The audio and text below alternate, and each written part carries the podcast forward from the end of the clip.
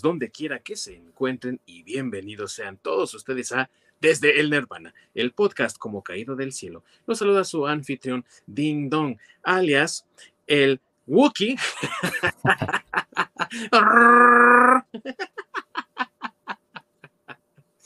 Acá mexicano, ¿verdad? Por supuesto. Y como siempre me acompañan mis amigos, menos uno, porque ando un poco ocupado por allá en un lugar muy lejano de la galaxia, no queremos decir en dónde, pero ahí anda dándole duro a la chamba. Entonces, por lo pronto, me encuentro con mi queridísimo y siempre estimado Orc, que está también en otra parte muy lejana de la galaxia, también bien Wookiee. Pero él sí, con toda la actitud, ¿verdad, mi querido Orc? Claro que sí, ya ves, aquí estando, alejándome de los recompensas. Nada más no estés en Tatooine, por favor, todo pasa en Tatooine. es el único set que tienen porque es muy barato. y bueno, amigos, el día de hoy vamos a hablar de uno de los proyectos más, pues vamos a decir, no más exitosos, pero sí más exitosos, el que ha sido de los mejor recibidos del reino de Disney Plus y de Disney sobre Lucasfilm y la franquicia de Star Wars. Hoy vamos a hablar nada más y nada menos que de su serie más importante para los fans y la que por un breve instante en la historia le trajo todavía esperanza a muchos fanáticos de la saga de que las cosas iban a mejorar para esta franquicia. Sin embargo, veremos qué tan cierto fue esto, qué tan bueno ha sido. Vamos a hablar en esta ocasión de The Mandalorian. Así que sin más preámbulo, comenzamos.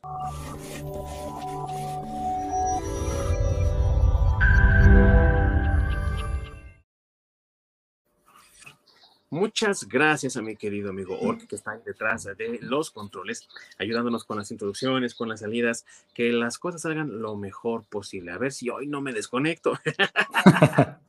Tráeme de vuelta rápido. Pero bueno, mi querido amigo, si no nos pueden encontrar aquellos que desean vernos y escucharnos en el programa en vivo, donde nos pueden ver, donde nos pueden escuchar, nos pueden captar aquí en este momento pues pueden encontrarlos en la repetición en YouTube, en, nuestro canal obviamente, o si no, pueden toparnos en su plataforma de podcast favorita, ya sea Spotify, Apple o Google, en cualquier lugar nos encuentren. Y también, amigos, tenemos redes sociales, así que si ustedes quieren contactar con nosotros, quieren eh, decirnos cuáles son los temas que les gustaría que revisáramos aquí, pues no duden en acercarse con nosotros ahí a las redes sociales, en Facebook, en Twitter. Tenemos todo ahí para poder contactar e interactuar con ustedes y por favor díganos cuáles son los temas de su interés. Ya saben que aquí tratamos música, anime, manga, cómic, películas, series, así que de todo podemos hablar sin ningún problema. Y ya para entrar en materia, mis queridos amigos, vamos a poner un poco de contexto al estreno del Mandalorian. En el año 2012, precisamente en octubre, un poco antes de Halloween, ¿no? O así como que una, una fecha muy tenebrosa y profética, mi querido Ork. Bob Iger, que era en ese entonces el eh, presidente de Disney, compró a George Lucas, el legendario creador de Star Wars, su compañía Lucasfilm, por 4 billones, algo así, y un poco de cambio, ¿no? y con eso incluía no solamente proyectos que se estaban desarrollando en ese momento, sino también toda la plantilla de videojuegos de Lucas Arts, las sagas de Indiana Jones en el cine y de Star Wars, y por supuesto se pusieron a trabajar casi de inmediato en nuevas historias y habían anunciado una nueva trilogía que sería la secuela, la continuación y culminación de la llamada historia de los Skywalker, ya que incluso el mismo George Lucas había dicho, había nueve episodios y él solamente había podido hacer seis. Todos en algún momento nos hemos topado con esas tres películas, El despertar de la fuerza, El último Jedi y la, el, el, alza de Skywalker, ¿no? Las tres son, mi querido La basura de Skywalker. son una basura y de, de Skywalker y de Palpatine, ¿no? Sí. Acuérdense, amigos, que cada minuto hay una víctima de robo de identidad. y Rey Skywalker, ¿no? Se, se robó el, el, el, apellido de la familia Skywalker, ¿no? Así que aguas, aguas, amigos, en todos lados hay.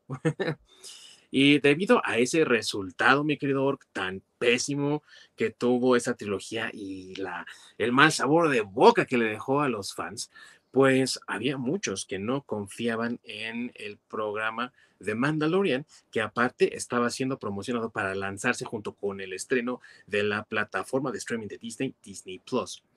¿Y cuál sería la sorpresa para muchos? Que este proyecto, creado principalmente por John Favreau, de la fama de Iron Man, como no solamente director, sino también actor del personaje de Happy Hogan, pues de la mano de este creativo de Hollywood, viene de Mandalorian y dejó a más de uno apantallado, sorprendido y con una esperanza muy alta de sí, va a regresar Star Wars a su forma y a esa condición que tenía. Un excelente trabajo y muchos realmente tenían esa esperanza. Cuando se estrenó este programa en 2019, todos estaban extasiados esperando el gran resultado. Fueron ocho los primeros capítulos de esa temporada y la fanaticada pensó que, que finalmente Disney y que Lucasfilm bajo Kathleen Kennedy habían escuchado sus plegarias, sus peticiones y su feedback. ¿Habrá sido así o no? Habrá que ver porque también si las reseñas del libro de Boba Fett y de Kenobi, hasta ahorita que lleva cuatro capítulos de seis, ah, dicen algo, pues parece que no están muchos muy contentos, mi buen Orc. Pero antes de entrar en todo eso, tú, querido Orc, ¿cómo describirías de qué se trata de Mandalorian? Básicamente la primera temporada mm, nos habla de este cazarrecompensas. De, nos adentra dentro de este mundo de, del cazarrecompensas de, no sé, es como familia o grupo que son los Mandalorian, porque no es una raza como tal, sino es básicamente este grupo de, pues sí, de cazarrecompensas Sí. Como muy especializados, eh, pues en el cual lo mandan justamente en una misión de recuperar algo sumamente valioso que termina siendo el, el famoso The Child. Alias Baby Yoda. Alias Baby Yoda, o como su nombre es originalmente, Pequeño Grogu. Ajá y básicamente nos cuentan sus aventuras en su travesía de, llevar a este Grogu, digamos, al lugar donde pertenece. Y digamos que podría, podría resumirse así, de que de eso se trata la serie. Y de eso es la serie en general. las dos temporadas tratan básicamente de cómo el Mandalorian no solamente rescata a Grogu, sino trata de encontrar la manera de llevarlo con su gente. En este caso, él no se refiere a su gente como la raza de, de Grogu o de Yoda, que todavía no tenemos realmente el nombre de esta raza, así como oficialmente anunciado, sino que se refiere más bien a los Jedi, dado que dentro de la temporada número uno, The Child, el Baby Yoda, tiene este desarrollo y esta demostración de poderes que obviamente el Mandalorian no puede entender. Jim Jardin, ¿no? Es el nombre que le dan al Mandalorian. Y no puede entender los poderes de Grogu porque no, pues no, no es Jedi, no sabe de eso, no tiene ni idea. Y al ver que quienes lo contratan realmente, porque también eso es muy interesante y creo que eso me gusta mucho de la serie, mi A ver, tú me dirás si coincides o no me gusta mucho de la serie que la maneja al principio como si fueras de cuenta como un, una película o una serie del viejo oeste, pero en el espacio, ¿no? Y entonces nuestro pistolero principal, vamos a decirlo de esa forma, es nada más y nada menos que Jim Jardin, ¿no? El Mandalorian. Y entonces él es un cazarrecompensas, así como los que había en el, en el viejo oeste, como lo vemos en la película de los ocho más odiados de Quentin Tarantino, que es un peliculón también fregoncísimo de cazarrecompensas que se eh, topan todos en un mismo lugar. Y entonces, con esta condición de cazarrecompensas, él no es contratado por un jefe directo, sino que alguien pone una misión o un precio a una cabeza y la transmite a otro, un intermediario que es el que contrata realmente, ya propiamente dicho, al mercenario que se va a hacer cargo de, de acabar la misión o de completar la misión, ¿no?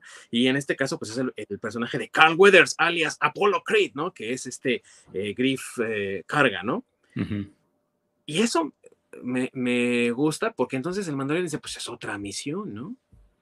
Y él va, rescata al Baby Yoda y lo entrega y no sabe que detrás de Griff Carga, quien contrató esto es el personaje de Werner Herzog, que también es del imperio, ¿no?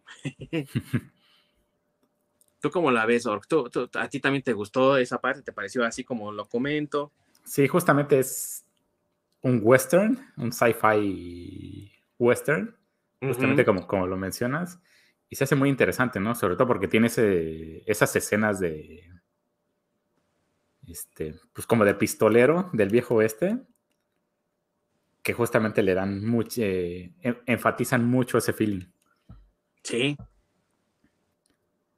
y la, eh, ahora sí que al darse cuenta él de que el verdadero cliente, el personaje de Werner Herzog, quiere al niño para dárselo a un doctor y luego este doctor quiere hacer ahí experimentaciones con el niño para poder utilizar su sangre y todo en experimentos con clones y demás, pues le dice, no, esto está mal, esto, eh, no, no, y, se, encariña con el niño. Y creo que ya nos habíamos dado cuenta de eso en cuanto, en el episodio, ¿qué fue? El episodio número dos, ¿no? Cuando va a rescatar precisamente su carga, el, el robot este que es casa recompensas, el IG-11, ¿no? IG-11. ya le va a disparar y lo mandaron así, ¡pau, perro! ¿eh? ¿Qué te vas a dar al niño? Ni madres. ya desde ahí se había encañado, ¿a poco no? Nada más de verlo con sus ojotes. Exactamente. Sí, no es. Es el. Eh, cosas que también juegan un poco en contra del. Pues de la historia del personaje. Porque, pues. Se supone que pues su chamba es hacer lo que le ordena, ¿no? Agarrar el paquete y entregarlo. Y él, digamos que rompe ese código del, del mensajero, que es ver, ver qué es el paquete, por así decirlo.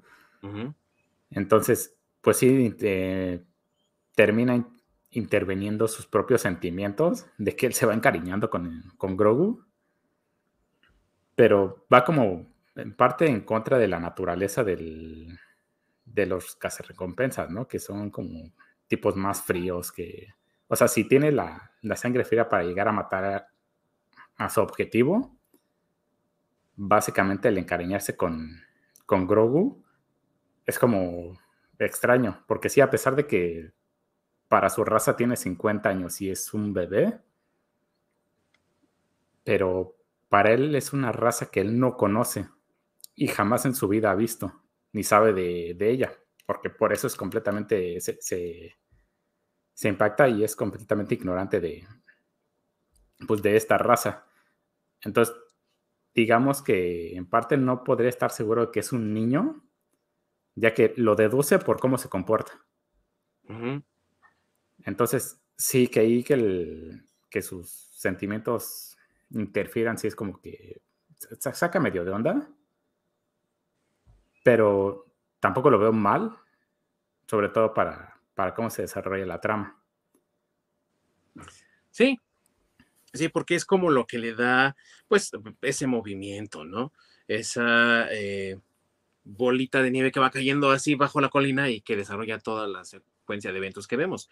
Pero eh, digamos que lo que tú comentas es también porque los mandalorianos y sobre todo de la tribu, porque esa es otra cosa y también tú lo mencionaste, los mandalorianos son tribus, pero no son tribus por raza, ¿no?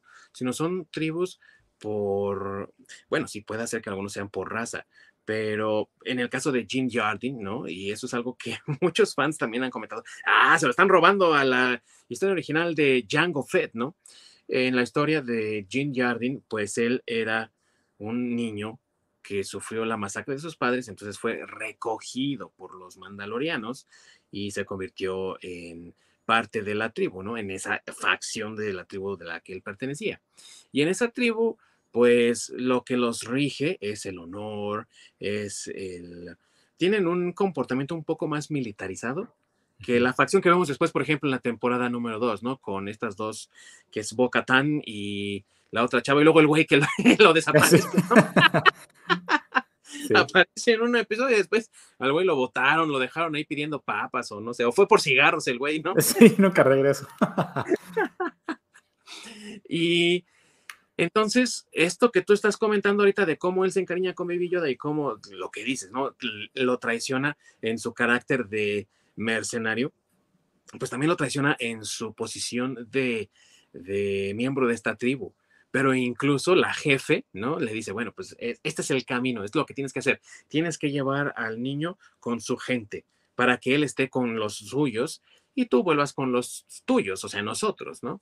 Exactamente. rompes, este código de mercenario al haber abierto, abierto, el paquete y, o sea, no terminaste esa misión, entonces tu responsabilidad ahora es regresar ese paquete a digamos, su dueño original o a donde pertenece, ¿no? Sí. Entonces, justamente regresarlo con, con los Jedi. Y otra cosa que también ayuda al contexto de cuándo se desarrolla la serie es justamente después de la caída del imperio, o sea, después de la de la primera trilogía, cuando se acaba el, el, imperio, es cuando se empieza a desarrollar esto. Entonces, cuando se está desarrollando esto, en teoría los Jedi no existen, por eso es que él no tiene conocimiento de ellos. Sí. Recordemos que entre la precuela y cuando empieza la trilogía original pasan 19 años. Son 19 años en los que los Jedi no se han dejado ver, mi buen Están escondidos, o en teoría deberían estar escondidos. Eh, los que se supone que sobrevivieron, Yoda y Obi-Wan, se han autoexiliado para que no sean descubiertos por el imperio. Entonces han pasado 19 años. Luego de eso, de cuando termina la trilogía original, a el inicio de Mandalorian han pasado 5 años. Lo que quiere decir entonces que, fíjate, si del inicio de la trilogía original al final, de, en, el regreso del Jedi, pasan aproximadamente cinco años, quiere decir que han pasado ya 29 años sin Jedi realmente, o que el universo, que la galaxia sepa de los Jedi. Entonces, obviamente, pues sí, Jim Jardy no sabe nada, ni su tribu sabe nada, ni nadie sabe qué carajo es un Jedi, ¿no? O sea, es pues, una cuestión entera. Exactamente, por eso, eh, para entrar en contexto, el, por qué él no dice, ah, este, pues, tiene estos poderes o estas habilidades, eh, son, un, digamos, un signo clásico de un de un Jedi. Precisamente él no tiene ese conocimiento porque los Jedi ya no están, los que llegaron a sobrevivir, pues justamente están, están escondidos, como es el caso de Ashoka Tano, ¿no? Que después este, aparece. Sí, sí, y eh, también eh, juega un poco con la dinámica entre los dos personajes porque es como, bueno, y, ok, ok, tiene poderes el pequeño cabrón, ¿no? y, luego, ¿cómo manejo esto, güey? O sea, o, qué hago? ¿Con quién lo llevo?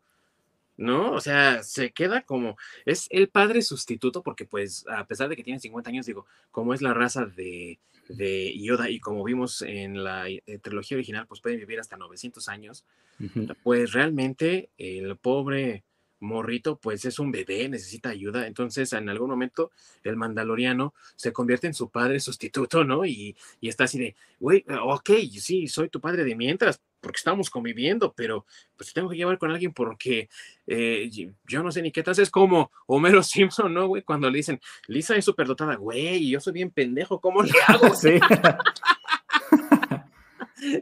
¿A dónde la llevo? Exactamente. Entonces, aprovechamos para darle entrada al mismísimo Baby Yoda. Desde una galaxia muy lejana ahí ven el Baby Yoda. Este sí de 50 años reales. Hola, buenas tardes. Sí, casi, ya mero, pero todavía no. ¿Cómo estás, amigo? Pues aquí llegando, ya sabes, de la explotación, de la esclavitud. maldito imperio. Sí, maldito imperio de la esclavitud moderna. Sí, tristemente, mi querido amigo. Al menos no estás trabajando con vaporizadores como Citripio, güey, que fue su primer trabajo del pobre. sí, sí. Oye, amigo, estábamos hablando de cómo la dinámica entre el Baby Yoda, ¿no? El Grogu y Jim Jardin ayuda a mover mucho de la historia de la primera temporada porque pues se están descubriendo uno al otro, ¿no? Comentábamos Ork y yo que el bebé pues estaba buscando una figura paterna porque es, precisamente un bebé. Y Jim Jardin está así como de, güey, ¿qué hago? Porque pues este, morro tiene poderes, pero pues yo ni qué onda, güey. O sea, ni cómo era un Jedi. Sí, digo, este, pues sí, eh, eh, ahora sí que, que, principalmente la dinámica de, de, de, Mandalorian, y yo creo que funcionó tanto por el, por Baby Yoda, se debería llamar este Baby Yoda de Mandalorian. pero este, pero sí, o sea, em, yéndonos ya eh, más bien a la historia, pues ya han pasado este 30 años de que vieron al último Jedi, bueno, 29. Y este, y pues por ejemplo, eh, eh, pues el Mandalorian, pues realmente no, o sea, tal vez he escuchado de los Jedi. Bueno, el Mandalorian, que no es realmente Mandalorian, porque este también el personaje no es este nacido en, en Mandalorian, o sea, es un, un, niño adoptado por, por, un clan mandaloriano, este, uno de los clanes más radicales, porque se supone que eh, ese, ese clan mandaloriano es este de los clanes más radicales en cuanto a las tradiciones de Mandalorian, ¿no? Por eso no se quitan el casco y todo este tema. Este, y ellos eh, suelen adoptar eh, niños que recogen en las batallas, este, como para volverlos este, soldados, pero propiamente no son eh, niños nacidos en Mandalorian y es un poco eh, lo que ocurre con, con, el Baby Yoda, ¿no?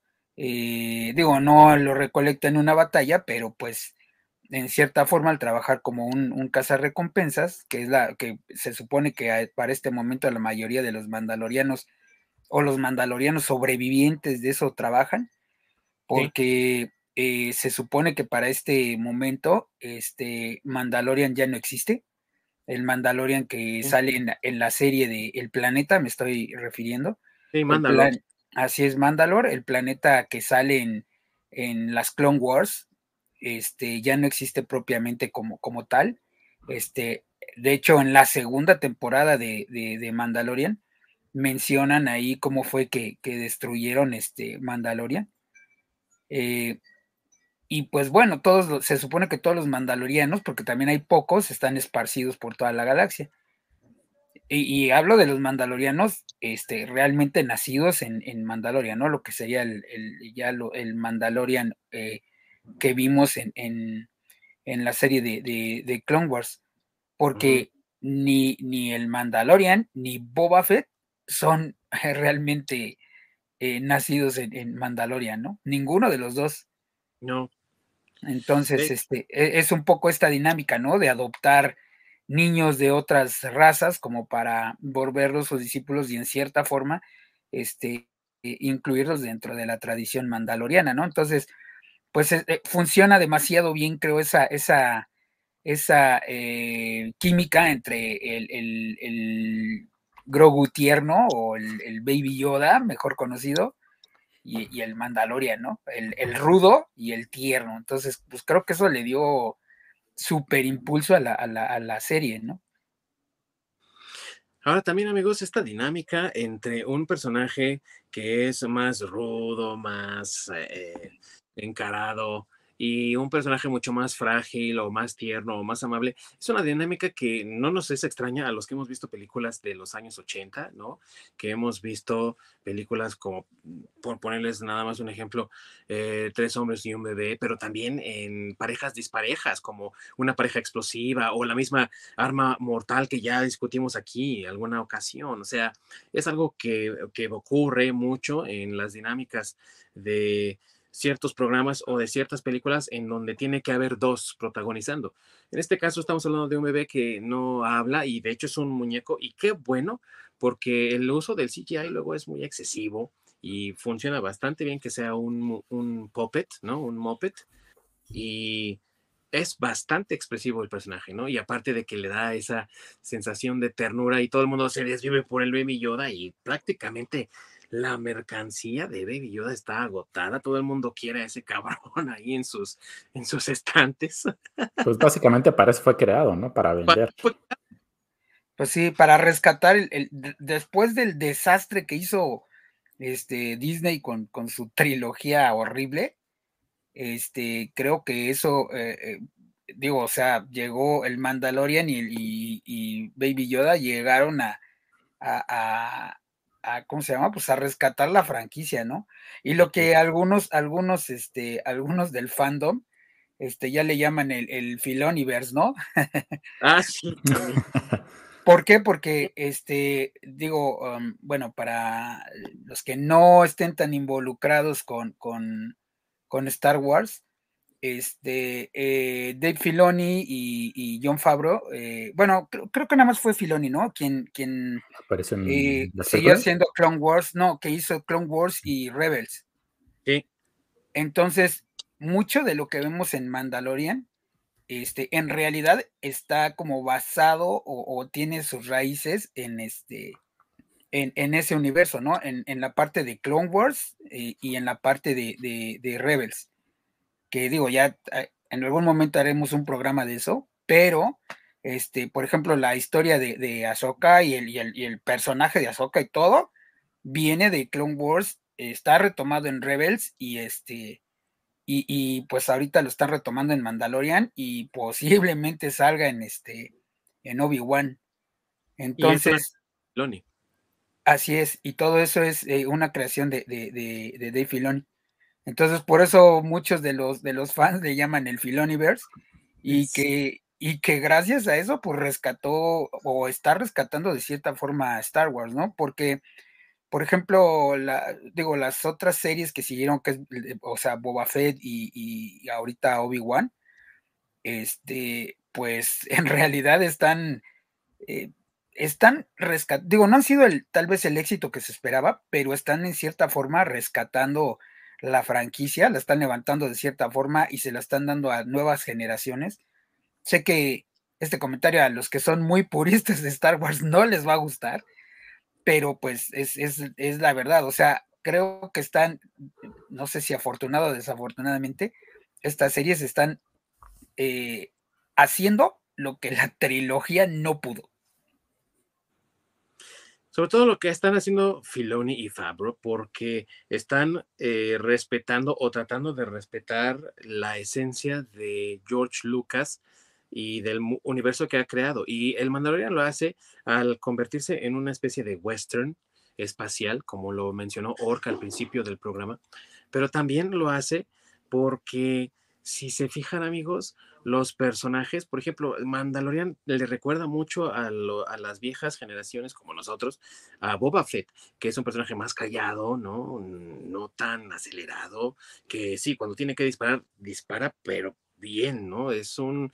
Eh, ahora sí que es un asesino y un cazarrecompensas entrenado y bien adiestrado pero también porque le dan como nuevos bríos a otros personajes, como al mismo Boba Fett, que la verdad, en su introducción en la temporada 2, que aparte fue un episodio dirigido por Robert Rodríguez, prácticamente Boba Fett es Conan el bárbaro ahí, güey. Sí. sí, sí. Oye, y que finalmente en su serie, este, ya hacen canon, cómo escapa del Sarlacc, ¿eh? Ah, sí, Sí, nos dicen finalmente cómo le hizo para escapar del Sarlacc y esa digestión de mil años que iba a ocurrir, ¿no? Sí. Sí, y que, y que en cierta forma eh, era algo que ya estaba en, en, en, la parte, digamos, en los cómics de Star Wars. Este, eh, bueno, vamos, es que cuando retoma Star, eh, Star Wars Disney, antes de eso ya había libros y había cómics de la editorial de Dark Horse, este, con muchas historias o, o que te contaban qué había pasado después de, de, de la batalla de, de Endor, ¿no? Y todo eso es, como el, canon, pero llega Disney, este, y todo eso, lo, lo, todo ese canon, lo, lo, pues ahora sí que lo borran o lo hacen a un lado, y ahora eso es conocido como, como Legends, o sea, no es oficialmente el canon. Sin embargo, este, gente como en este caso Filoni y, y Favreau, que sí se inspiran, digo, no como la directora de Disney que dijo que no hay de dónde sacar material este, para hacer la trilogía, que ya lo platicamos. Madre. Sí, sí, sí, Pero en cambio, eh, eh, eh Fabroni y, y, este. Filoni. Y eh, Filoni y, y, Fabro. Y Fabro. Ajá, ellos dos este, sí están respetando un poco, entre comillas, eso de Legends, porque sí están retomando varios, este, varios guiños a esa etapa de, o a ese, ese universo expandido de Star Wars que existió este, pues en los noventas principalmente. Y, dentro de eso es un poco parecido a la forma como escapa Boba Fett del Sarlacc, ya lo habían tocado en esos cómics y era similar, con algunos ajustes, pero similar. Y están tratando también de integrar muchas partes de todo, del, del todo que es Star Wars, porque le dieron el papel de Boba Fett, pues a Temuera Morrison, que hizo el papel de Jango Fett, y, y recordemos que se supone Boba Fett es un clon sin alterar de Jango Fett, por tal motivo, pues es, eh, es, él, ¿no? O sea, se parece. Y hablando de Temuera Morrison, me gustaría pasar, amigos, a, hablar también de una cosa que yo creo que se está dejando mucho de lado los fans. Yo no veo que hablen mucho de esto, pero unas actuaciones que tiene, un, unos actorazos que tiene esta serie. O sea, nada más por mencionar, ya lo mencionamos, ¿verdad, mi Pero Apollo Creed, alias Carl Weathers, ¿no? Ah, Giancarlo Esposito. Eh, Giancarlo Esposito. Werner Herzog en la primera temporada. Sí.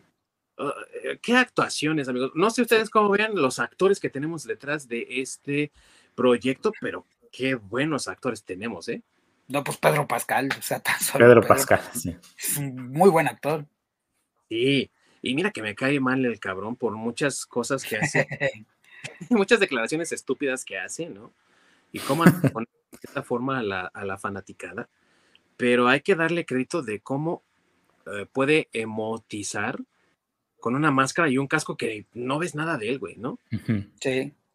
Y aún así puedes sentir las emociones que él está sintiendo cuando ve al, al niño, ¿no? O sea, una de las estampas que enamoró a muchos fans y que los interesó, incluso la, yo la recuerdo mucho en una de las entrevistas que hizo Entertainment Weekly, que es una revista norteamericana, donde está el personaje de eh, Pedro Pascal, Jean Jardin, el mandaloriano, que le está dando el dedo a la cunita esa que es como el globito ese donde está el Baby Yoda, ¿no?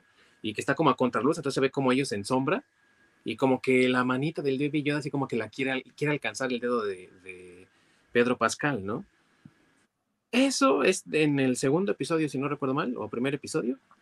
Y ya nada más con eso te gana y sabes que, qué es lo que está sintiendo esta persona y ni siquiera le has visto el rostro. ¿A poco no? Sí, sí. Pero sabes que también, que a fin de cuentas también Mandalorian, la serie es buena. O sea, da, independientemente, digo, la levanta mucho la química entre los dos, pero ese, como acabas de mencionar, ese tipo de western espacial, porque el Mandalorian es este Clint Eastwood, ¿no? En el, en el bueno, el malo y el feo. Básicamente, sí. Sí, es Clint Eastwood. Digo, para las generaciones como nosotros que ya somos más grandes y que alguna vez llegamos a esas películas, no los centennials, porque yo entiendo que, pues esos ya son muy viejitos y no les gustan. Y el bueno dura tres horas, güey, no tienen la atención para eso. Eh, sí, sí, sí, sí, pero este, si ven el bueno, el malo y el feo y ven el personaje de, del bueno, que es el personaje de Clint Eastwood, sí. Pues es el Mandalorian. Sí, sí, igual que el personaje de, de Werner Herzog, que es el cliente, ¿no? Que le pide al niño. Es casi como el Eli Wallach, también de la película del bueno, el malo y el feo, ¿no? Sí, sí. Y, es eh, un homenaje a Star Wars, un homenaje a esos westerns estilo Sergio Leone, porque él es el que dirigió El bueno, el malo y el feo, eh, por unos dólares, eh, esta otra película, Eres una vez en el viejo oeste, o sea, es el maestro del western prácticamente, Sergio Leone.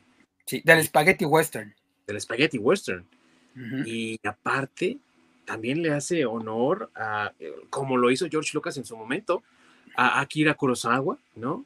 Las películas de Samurai, la, la, Fortaleza Prohibida, o sea, cosas que, que aparte son, bueno, para mí son como obligados. Si quieres tener cultura del cine, pues lo tienes que ver, ¿no?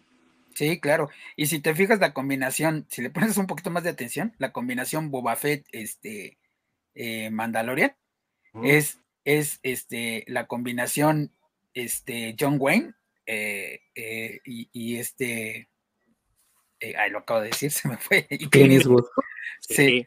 Si te fijas, es la actitud que tienen en esas películas. O sea, Boba Fett es muy John Wayne, muy, muy el tipo este rudo que, que pues la puede todas, ¿no? Que ya. para el gatillo. Exacto. Y, y bueno, el Mandalorian es más Clint Eastwood, un tipo más este como, como que de mente más fría, eh, bueno, más bien de actitud más fría, exacto, pero con corazoncito blando. Sí. porque también en, el bueno, el malo y el feo, el bueno, pues por eso el bueno, ¿no? Porque aunque tiene esa actitud de fría, así, calculadora, en realidad tiene un corazón así blandito, ¿no? Entonces es, es, es como eh, una parte a ese, a ese homenaje, como bien dices, ¿no? Sí, y le, también le levanta mucho el, pues, twist, vamos a llamarlo así, porque no, se, no lo manejan como tal, pero pues es lo que es cuando eh, llega el Mandalorian a tratar de rescatar al niño y entonces eh, todos los que están ahí ayudando al Werner Herzog y el mismo Werner Herzog pues son eliminados y oh sorpresa llega una nave y de la nave sale Giancarlo Esposito, ¿no? Oye güey, tú tienes algo que me pertenece, ¿no? Y qué nivel de actuación, o sea, Giancarlo Esposito otra vez haciendo a un eh, enemigo y uh, digan que, ay, no, te parece como no es el mismo personaje. Él interpreta a Ghost Fring y a este Mob Gideon. Mob Gideon. Completamente diferente. Tú, no sé tú cómo lo veas, Ork, porque tú, tú también estabas hablando de eso hace rato, ¿no? Pero yo creo que Giancarlo es el que se lleva, digo, el Baby Yoda se, se va a robar el show por completo, ¿no? Pero en términos de actores, yo diría que este poquito él se lleva. Sí, sí, sí. En cuestión de actuación es Giancarlo Esposito y los demás. Porque como lo dijimos en. como lo dijimos desde el principio, o sea, Baby Yoda es fue una creación 100% para mercadotecnia. Y la actuación, sí, se la lleva eh, Giancarlo Esposito y con un segundo lugar muy merecido de Pedro Pascal. Yo, para mí, para mí, ¿no? Sí, completamente. Sí, y no solo eso, la presencia que tiene Giancarlo Esposito cada vez que está en cuadro. Sí. Sí, se nota. Y un personaje como Moff Gideon le queda súper bien. Oye, y, que, y quien me sorprendió ahí, y qué lástima que ya no va a estar, eh, Gina Carano, ¿no? O sea, la verdad creo que hizo un, personaje súper, súper fregón. Lástima que tenga este, esas declaraciones tan absurdas y que pues por eso ya la hayan sacado propiamente de la, de la, pues de la serie de Mandalorian, de, la franquicia. En general de Disney. Eh, sí, en general de Disney, porque también había un plan que iba, eh, había un proyecto según también Entertainment Weekly, este, que decían que iban a hacer, eh, que tenía proyectado Disney de hacer algo así como, no me acuerdo cómo se llaman a, a, llamar la serie, pero que iban a ser una especie como de los sheriffs de, de la galaxia Rangers de la Nueva República. Exacto. Y, así es, y que, y que, iba a estar ahí Gina Carano, y pues también va de eso, o sea, va de, de, todos lados. Y lástima, porque a mí su personaje sí, sí, sí me gustó. Y tuvo una buena evolución, la verdad, también. Sí. entre la primera y la segunda temporada, y obviamente, pues más tiempo de pantalla en la segunda temporada, pues porque lo hizo bien, ¿no? Pero yo nada más me acuerdo de haberla visto en las películas de Deadpool, y sí, sí, salió ella, ¿no? Ahí, y no, no. Sí, pero pues nada más hace un mini papel ahí, ni habla, sí, ni no habla. Me sorprendió. Sí, no, y yo, no me sorprendió, no, yo ni sabía quién era, no sabía que, era hija del futbolista, ¿no? Eh, ya fallecido, por cierto, pero pues así como que dije, pues bueno, y ya viéndola actuar, pues, no lo hacía nada mal, ¿eh? No, sí, fue no, no. Sí, por eso les digo, para mí fue una sorpresa porque, digo, ella era luchadora en la WWF y demás. Entonces, este, pues sí, o sea, yo no me esperaba que tuviera como, o sea, tal vez un cameo, tal vez su personaje tuviera menos tiempo en pantalla, pero creo que gracias al trabajo que hizo en la primera temporada, pues por eso le dieron más en la segunda, creo que ahí a varios, este, en ese sentido nos sorprendió, pero ya después se le fue la hebra y pues adiós, ¿no? De Disney y a lo mejor de no solo de Disney, sino de su carrera actoral, ¿no? Hollywood. Y los fans parecen haberla recibido bastante bien, porque también veo muchos por ahí que, que consiguen la figura de, de de su personaje de Cara Dune y también los Foncos, por ejemplo, eh, los Foncos de Cara Dune son súper socorridos, ¿no? Los ves luego en unos precios que dices tú, güey, no manches, es un pinche plástico. Pero de verdad, los fans hicieron al personaje, ¿no? Lo elevaron al nivel que tiene también, digo, su papel y su trabajo, ella lo hizo, se le respeta y se le reconoce como ya lo hizo Masacre, pero hay que decirlo, ¿no? Los fans fueron los que dijeron sí a este personaje y creo que ahí podemos darnos cuenta entonces que mucho de lo que luego nos dicen en los medios de que no, los fans odian a las, a las personas, a, las protagonistas como Rey en la trilogía de Disney y demás, pues no son tan ciertas, ¿no? O sea, más bien hay que darle la justa medida a los personajes de si están bien escritos, si van a alguna parte, si tienen una progresión interesante, porque mucho de lo que a los fans les gustó fue que en la primera temporada como a una renegada, una autoexiliada, y gracias a los esfuerzos de esa temporada, en la segunda temporada es como, pues ahora soy la sheriff de este lugar. Entonces ven una evolución en el personaje y una evolución lógica y por méritos propios, ¿no? Entonces yo creo que hay que irnos por ese lado, amigos, que nos ven y que nos escuchan, al criticar una serie. Si criticamos a un personaje y resulta que el personaje es mujer o de alguna raza distinta o lo que sea, pues es nada más porque vemos cómo está escrito el personaje y no otras características inherentes que ni se, ni se pueden cambiar, ¿no? Sí, mira, yo pienso ahí que lo que ya hemos platicado también en otros programas, este, este es un personaje nuevo y es un personaje bien hecho y que si te lo presentan ahorita como mujer, güey, X, ¿no? O sea, mientras sea un personaje este, bien escrito, bien hecho, este, yo creo que es, es intrascendente si es mujer u hombre o el, o el sexo que le quiera poner el, creador del personaje. Mientras sea un buen personaje, este, yo, pues pasa esto, ¿no? Se, se, se, lo gana, se gana la gente sin necesidad de que sea una inclusión forzada, porque a lo mejor esta es inclusión, pero no se siente así, ¿no? Sí, no está tratando de adoctrinarte en algo, ¿no? y, incluso tanto que los fans han estado pidiendo a Disney que la reincorporen. Fíjate, o sea, de tanto que les gustó, ¿no? El personaje bien escrito que está. Así es. Y como tú dices, que va teniendo una evolución y una evolución lógica. O sea, no que lo metieron ahí como que con calzador, nomás para que apareciera en la, en la segunda temporada. Y justamente es de los pocos personajes que tienen evolución como tal. Sí. Y otro personaje que también tiene una evolución muy interesante, ¿no? Porque cuando pasó la primera temporada dices, no, ya se petateó y qué lástima porque lo interpretaba Ming Na Wen, que es una... Ah, sí. El personaje de Fennec, ¿no? Y cuando el Boba Fett eh, la trae consigo en la segunda temporada, y mm, tú que estabas muerta y les, se abre aquí así, ¿no? El torso y, güey, soy medio androide, ¿no? sí, sí, sí. que, y, que también es, ella es una actriz, este, súper buena. Bueno, yo recuerdo haberla visto en, en, en, Agents of Shield, ahí es donde recuerdo haberla visto antes de, de y, y, sí, también es este, pues sí, o sea, también es, es, una muy buena actriz. Digo, solo la he visto, o bueno, solo recuerdo haberla visto en tele, no recuerdo haberla visto en, en películas. No que yo sepa, ah, tendríamos que revisar, pero que yo sepa es actriz de televisión más bien. Sí, sí, correcto. Oye, y también otro personaje que fue muy, muy querido fue Quill, ¿no? y que, ah. y, que la voz la hacía Nick Nolte. Eh, digo, ah, Coyle, es el, pues ahora sí que el enanito que, es como un granjero que tiene ahí sus. Se la pasaba este diciendo, I have spoken. tipo de bestias así que van en dos patitas. Ajá. Así es. Y que también fue muy bien aceptado por, por los fans. Y este, digo, en la temporada, este, en la, en la primera, pues ya ves que desafortunadamente este, pues muere.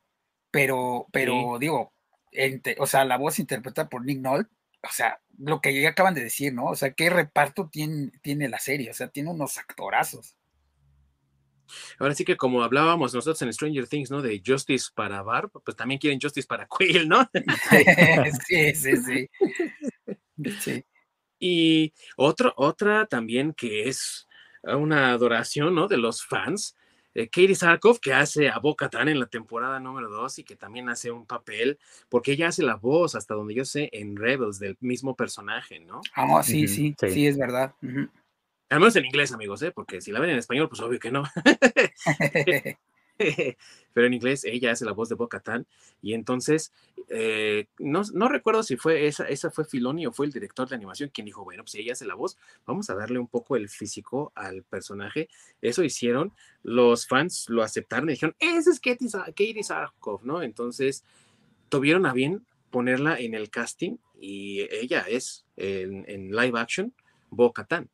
Así es y que también queda perfecta, ¿no? Porque aparte de la interacción que tienen con de, los que sí son mandalorianos puros contra los que no son mandalorianos puros, también así como que este te muestra un poco el conflicto y por qué están así, este, eh, pues el pueblo mandaloriano, ¿no? En, en, la historia. Sí, sí, cierto. Y en, en esa segunda temporada, ¿no? También tuvimos otra actriz que tiene gran renombre, ha estado en películas, ha estado en series, y donde la vean, los fans la adoran, que fue Rosario Dawson, que ah, hizo claro. a Toca. Y que se parece. No, ¿verdad? Bueno, no sé tú, Ork, cómo lo veas, pero... Ah, bueno, sí. Te veo como que estás pensando así, como que le estás reflexionando, pero porque sí se parece, güey, ¿no? La neta sí le... Sí. Muchísimo, ¿eh? Ahí, sí, en ese cast le dieron el clavo.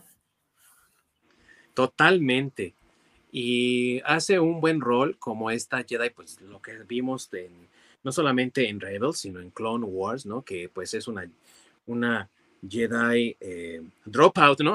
o sea, no concluyó pues por la decepción que, que recibió de pues, Anakin y todo lo demás, pero que sigue en conexión con la fuerza y cómo pues también ella, por esa historia que trae de Rebels, de Clone Wars, le dice incluso al mandaloriano, güey, este morro está muy apegado a ti y el apego genera sufrimiento y yo ya vi lo que hace el sufrimiento y el cabrón se va para el lado oscuro si sigue así, ¿no? Entonces, eh, buen personaje también, ¿no?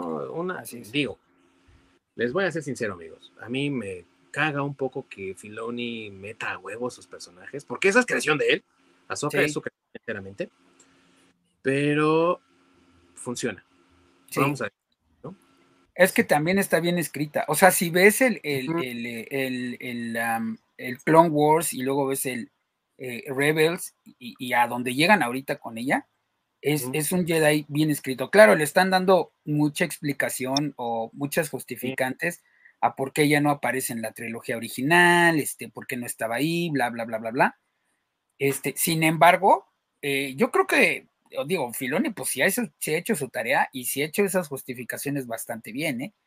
Porque, por ejemplo, eh, lo que acabas de mencionar, ¿no? Eh, el personaje propiamente no es un Jedi, pero no es un Jedi de la orden, porque en, en, si tienes Disney Plus, este, subió, o bueno, Disney Plus se, le dio un cierre al, al, al este, a, la, a, la, serie de, de, Clone Wars.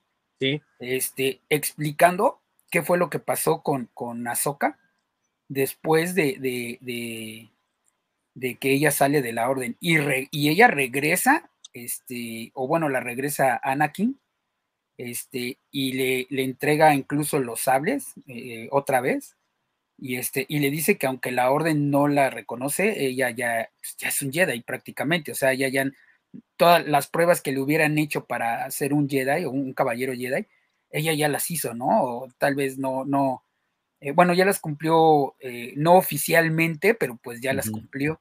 Y entonces el fandom, este, y ahora que también ya es canon, está metiendo que, que o bueno, más bien ya lo metieron, que eh, es un tipo de caballero, otro tipo de caballero Jedi, que son los caballeros Jedi, los grises. Porque ah, tenemos, sí, tenemos los caballeros, los caballeros Jedi que representarían a la luz, los Sith que representarían a, la oscuridad, por decirlo así, pero ya metieron que hay otra categoría de, de Jedi, eh, que son los, los, los caballeros Jedi grises, que serían un poco la actitud de, de Ahsoka, que tienen un poco del lado oscuro y tienen también un poco del lado de la luz, entonces ellos están en medio y ya metieron, ya digo, si empiezas a ver ya lo que está haciendo ahorita el universo expandido, porque también hay cómics, libros y demás, este, ya están diciendo que ellos, eh, bueno, que ya hay una tercera, ¿cómo se podría decir? Pues una tercera línea de Jedi, o exacto, una tercera vertiente de Jedi, que son los, los Jedi grises, ¿no? Que no son ni tan buenos ni tan malos. Creo que eso ya, incluso desde los cómics se venía manejando, si no estoy mal. Sí, ya estaba esa, esa vertiente del, los, este, de la Grey Force. Y si no estoy mal, creo que incluso hay otra, ¿no? Sí, me parece que hay otra más, este, pero digamos que ya eh, como canon oficial sí ya lo hice, porque digamos que eso de los cabellos grises otra vez estaba dentro del, del lo que ahora llaman este, el universo de Legends, lo habían tocado así como muy, por encima porque tampoco habían profundizado tanto. Y otra vez, Filoni lo vuelve a tomar de ahí, saca ese elemento y lo desarrolla, ¿no? Bueno, pero podemos mandar a la reata lo que hace Disney y podemos seguir llamando canon a lo que es originalmente el canon. Sí, por favor. Mira, sí quisiera, pero es que hay muchas cosas que ya que, pasaron en, en, en, Legends que ya no pasaron acá y ya no van a pasar, ¿no? Disney vete a la reta, pero patrocínanos.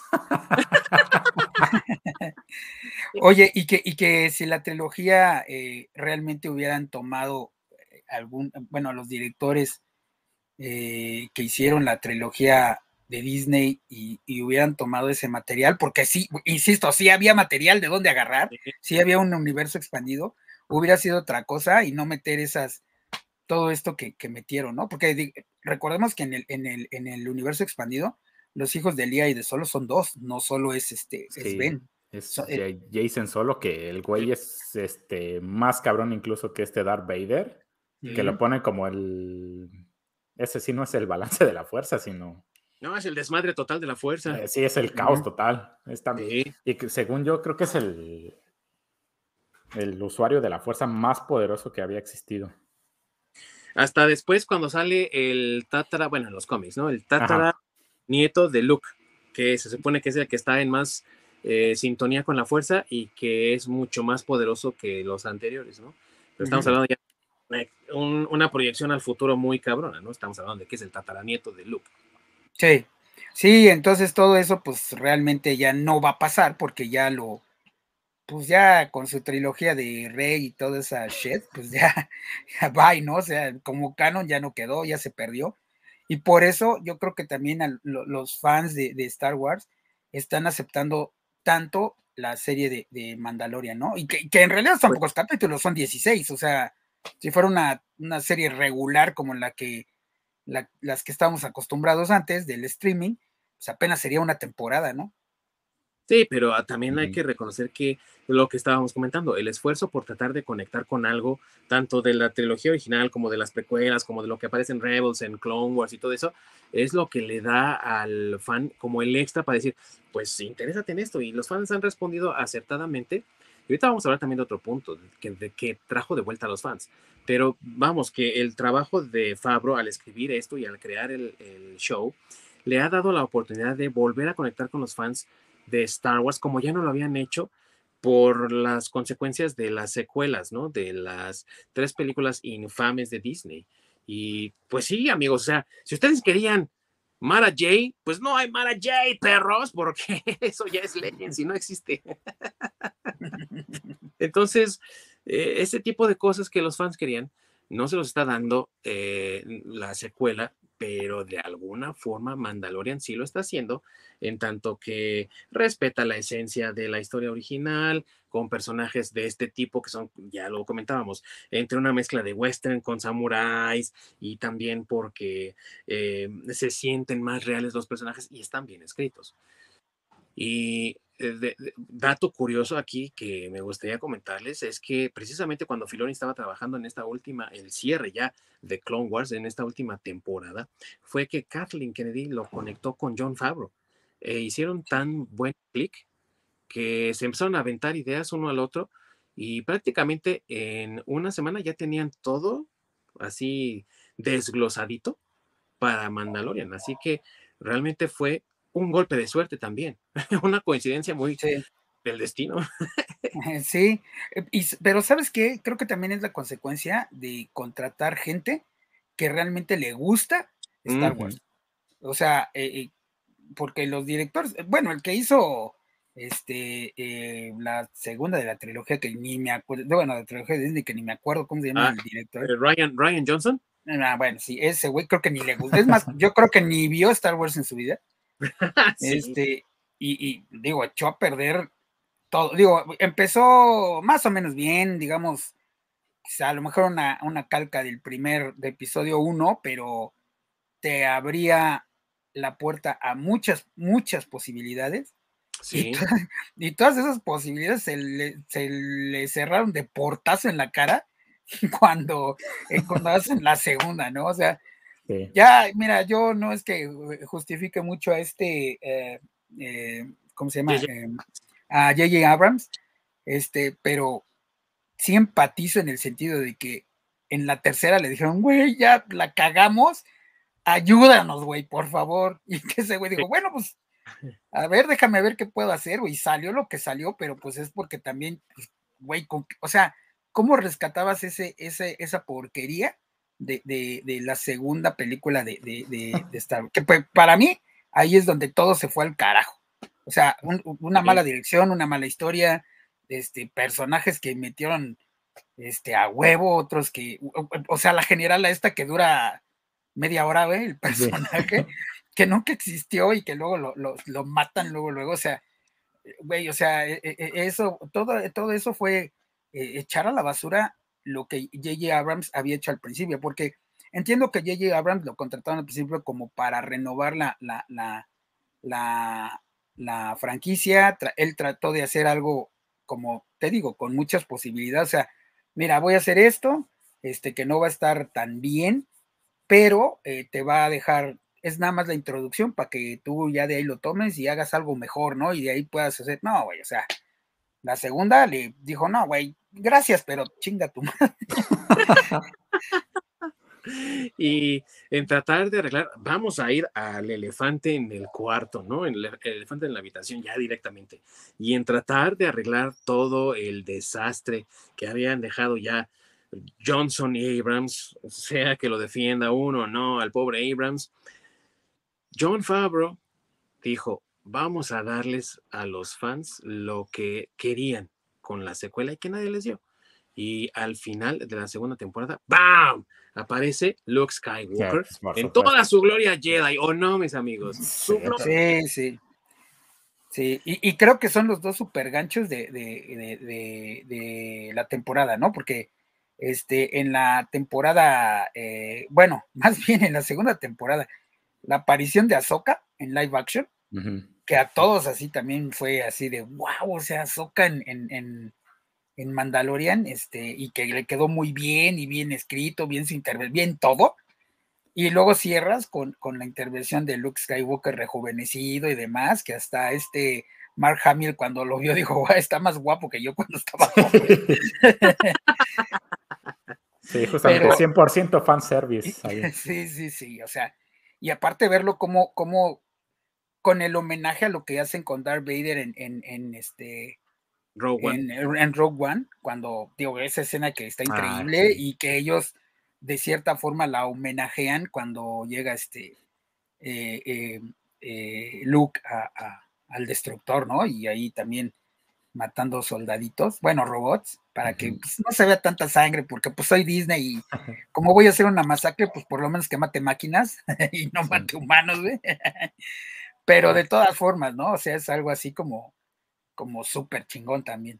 Sí, que en Rogue One que utilizan las voces, es, también fue un, un detallazo. Sí, sí, sí. Pero dijiste muy bien, Orc, fue un fanservice totalmente, ¿no? O sea, es descarado, si lo quieres ver así, sí, pero es lo que los fans querían.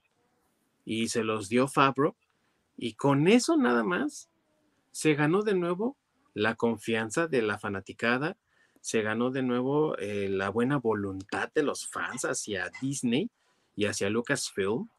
Y muchos fans, por eso yo creo que también le llaman el universo, porque, o sea, muchos fans quieren que Favreau y Filoni sean los que se hagan cargo de todo lo que tenga que ver con Star Wars y que gente como Kathleen Kennedy o Ryan Johnson o cualquier otro externo ni lo toque. Quieren que sea todo Filoni y Favreau, ¿no? Pero hasta el momento lo único que han hecho Filoni y Favreau es Mandalorian y el libro de Boba Fett. Porque que no vi, aunque aparezca el nombre de ahí de alguno de ellos, ellos no tienen nada que ver con eso. Lo pusieron ahí nada más para darle credibilidad. Pero realmente trabajos de Fabro y Filoni son Mandalorian y el libro de Boba Fett. Y el libro de Boba Fett para muchos no fue tan bien recibido. Vamos a hablar de eso en su momento, pero en lo que se trata del Mandalorian, simplemente fue para muchos la carta de presentación de ambos en el mundo ahora de Star Wars bajo Disney y fue lo que los fans querían.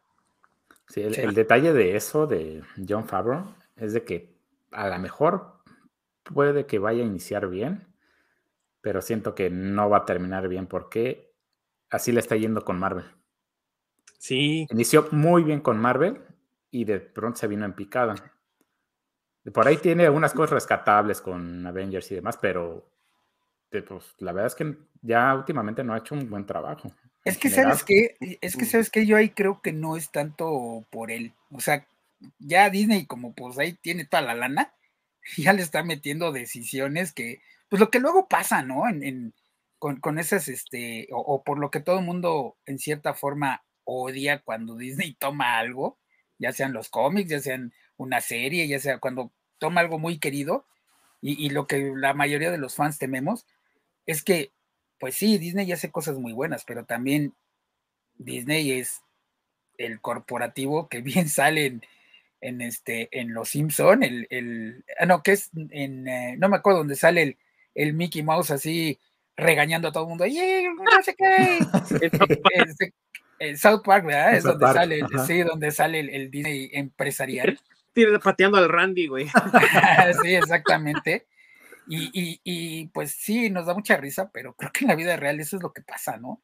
O sea, ya ven que algo tiene éxito, se cuelgan de eso y ya la, la, la, el creativo que hace eso, pues ya muchas cosas no lo dejan ser, no lo dejan este, implementar sus ideas. Es, por decir algo, ¿no? O sea, te vamos a meter a Miss Marvel y, güey, tienes que ser Miss Marvel, pero yo no quiero hacer, no, güey, tienes que hacerla. Y entonces ya mejor dicen, no, güey, pues que la haga alguien más. Y entonces ahí es donde ya las cosas empiezan como a descomponer, ¿no? Pero yo creo que es por ese tipo de decisiones empresariales que es lo que ha pasado. Eh, digo, es algo se, oye feo, pero es algo que pasa de forma, pues, digamos, lo natural.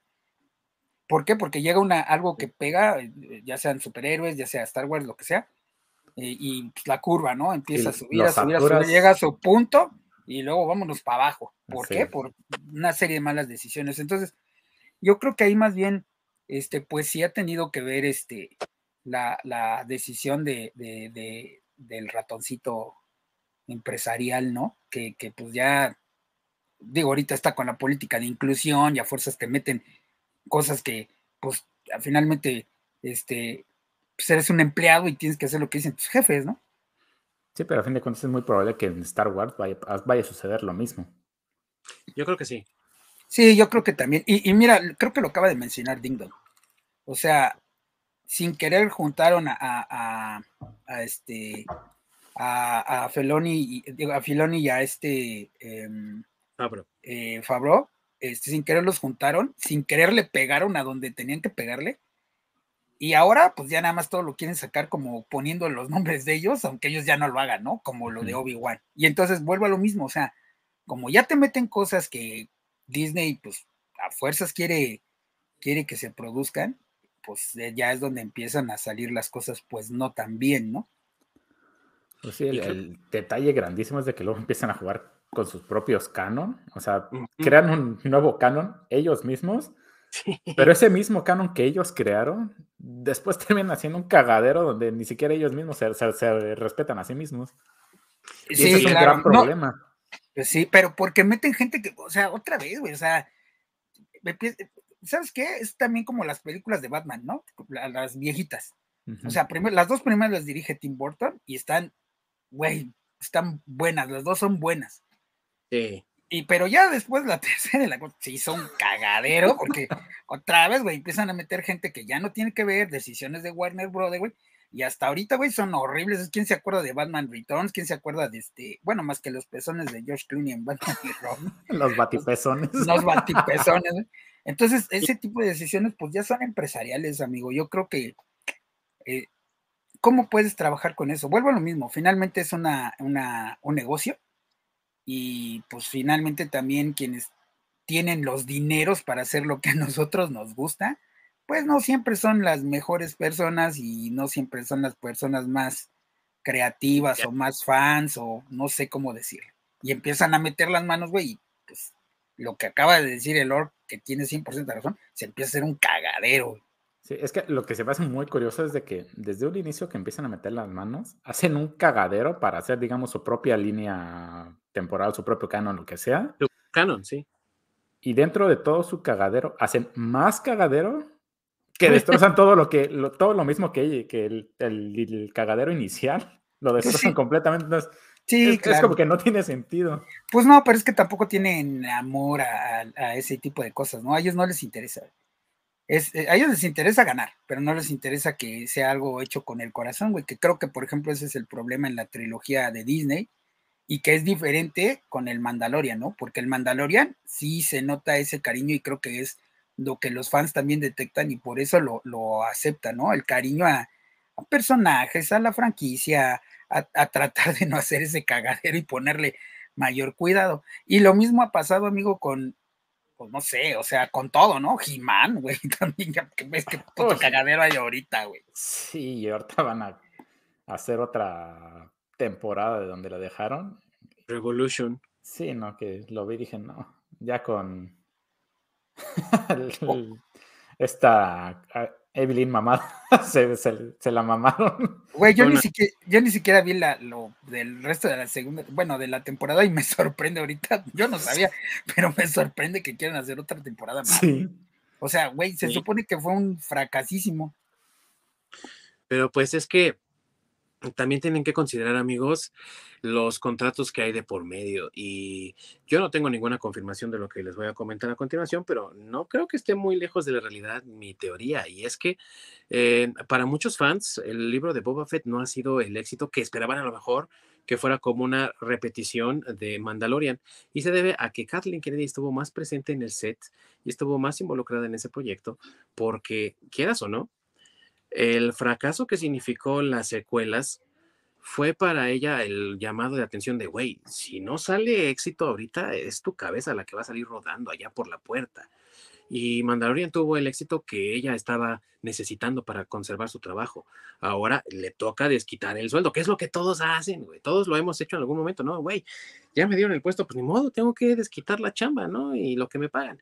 Y estuvo mucho más involucrada, trató de estar mucho más presente y se nota en muchas cosas que el libro de Boba Fett hizo mal. Y que eh, incluso el mismo Fabro trató de, justificar diciendo, güey, es que esto es como el padrino. Güey, no es como el padrino. O sea, el Boba Fett que tú nos mostraste en Mandalorian eh, temporada 2, como ya lo dije en hace un rato, era más Conan que otra cosa, ¿no? Entonces, nada tiene que ver Conan con el padrino, no seas güey. Pero se debe a que eh, no es a lo mejor que metan gente nueva, es que la gente que ya está no quiere perder el trabajo, güey. no, y es, que, y es que son decisiones empresariales, güey. Vuelvo a lo mismo, o sea, güey, yo odio, o sea, te lo juro, se me quedó clavadísimo en el corazón, es lo que más odio, güey. Este, y, para mí eso justifica todo. Este, esa entrevista donde le dicen a, esta señora, oye, pues, ¿por qué no hiciste algo mejor? Y ella dice, no, pues es que pues, no había mucho de dónde agarrar. No mames, güey, 20 años de, universo expandido y no hay nada. Pues, güey, ¿qué te dice eso? Que ella no tiene ni idea pues de lo que es Star Wars. Sí, sí. Kennedy sí, sí está muy tirada a la mierda, porque justamente como lo mencionaste, ¿no? De, vio el, éxito y el recibimiento que tuvo de Mandalorian, y obviamente al anunciarse el libro de Boba Fett, saltó y dijo, bueno, de aquí soy, ya con esto ya la libro. Entonces empezó a meter su mano y dijo, está chingón, ya le metí mi mano, ya con esto tengo para salvar mi chama. Sí. Y obviamente se ve, pues que no.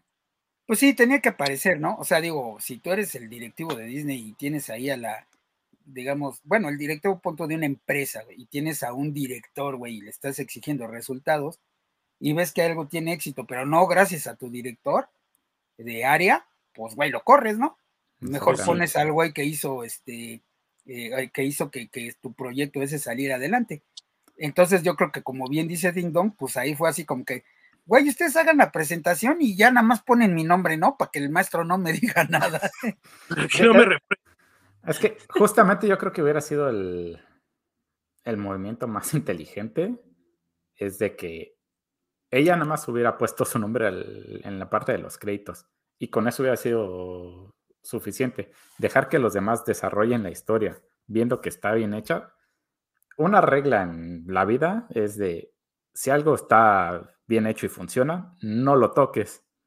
Entonces, justamente si vas a empezar a meter, o sea, tienes que salvar tu chamba y tienes que, que aparecer, pues ok, aparece en el set y al final nada más pon tu nombre, pero pues si está funcionando, no lo toques. Simplemente no lo, toques. pero es que tiene, pero amigo, es que, porque su nombre sí aparece en Mandalorian. O sea, ella es productora ejecutiva de Mandalorian, aunque no tocó ni madres, güey. Sí. Pero, es que justamente.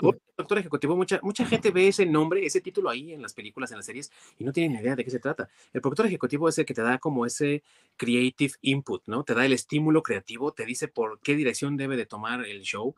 Eh, y, en el caso de Kathleen Kennedy fue eh, productor ejecutivo en nombre nada más, porque ella no tuvo nada que ver con Mandalorian. pero te apuesto que la jalada de orejas fue güey, ¿tú qué hiciste? o sea, entonces, entonces, güey, es como, vuelve a lo mismo, imagínate un proyecto que tienes que hacer en equipo y les preguntan a todos el, maestro a la hora de calificarlos y, les, te dice a ti, oye, pues aquí está tu nombre y tú qué hiciste. entonces ya tiene, tiene que decir, ah, este, este, pues yo compré la cartulina, ¿no? Pues no mames, no mames, güey, o sea, pues, tienes, tienes que hacer algo, entonces yo Puedo haber dicho, yo compré la comida, yo les eché porras, sí, quedó chingón, ¿no? Gracias a mí. Pero es que creo que, pero yo creo que eso fue lo que dijo en, en Mandalorian. Y ahorita digo, ah, otra vez, no mames, no, pues ¿qué pasó? Y entonces, o sea, ¿por qué te estoy pagando? Si nada más das la, eso yo lo puedo hacer, güey, no te necesito ahí. Entonces, pues, güey, te tiene que justificar porque está ahí, güey, aunque haga pendejadas, güey. Bueno, más bien está ahí para hacer pendejadas. Exactamente. Pues es que nadie hace los sándwiches como yo. Pues, pues sí, güey. Sí, exacto. entonces, que entonces según Spielberg, no sabe hacer café. ¿eh? entonces es lo que te digo, o sea, güey, esta señora es el pinche cáncer de Star Wars. Hasta que se vaya, güey, y ya depende de quién ponga, pero ahorita hasta que se vaya, es el pinche cáncer de Star Wars. Porque a fin de cuentas, este, ella eh, dice que va y que no va en, en, en, todos los shows, ¿eh? O sea, y, y, cómo puedes decir que va y que no va cuando ni siquiera sabes de dónde puedes sacar material para hacer una serie?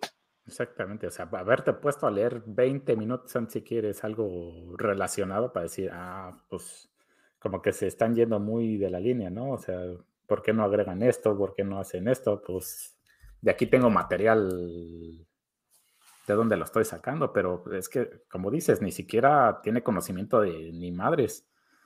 Pues Con 20, minutos que se hubiera puesto a leer algo relacionado, bueno, te da una idea. Pues sí. y esta es la razón por la cual eh, estás viendo que anuncian, eh, eh, vamos a tener una serie de Cassian Andor y ahora vamos a tener una, una serie de Riva, la, la Némesis de Obi-Wan ahorita en su serie. Y vamos a tener una, o sea, ella le da luz verde a todo porque no tiene ni idea de qué va a pegar y qué no no tiene esa visión porque no conoce el material original. Y aunque, después lo cancele. ¿eh?